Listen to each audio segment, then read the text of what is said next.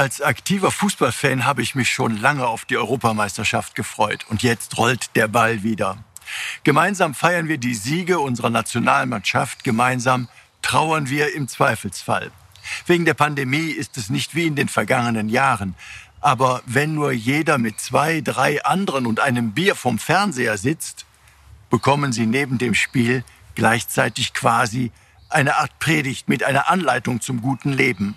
Eine Predigt im Zusammenspiel, in einheitlichem Auftreten, eine Lehrstunde über die fatale Wirkung von Zerwürfnissen und Missverständnissen.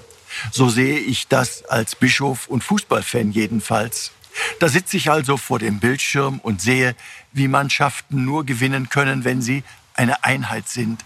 Alle zusammen mit demselben Ziel gewinnen, sonst wird das nichts.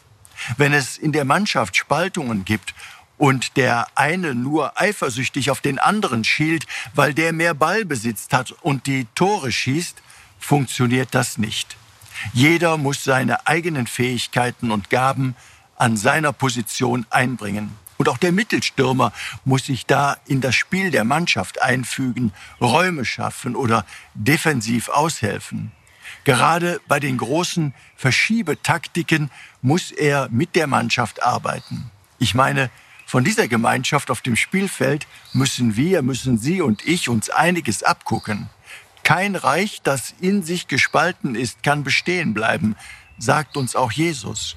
Jeder muss manchmal für die Gemeinschaft und das gemeinsame Ziel Opfer bringen und sein Ego hinten anstellen.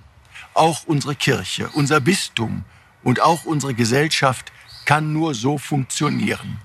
Ich wünsche mir, dass diese Ballpredigt uns alle erreicht, damit wir gemeinsam siegen können.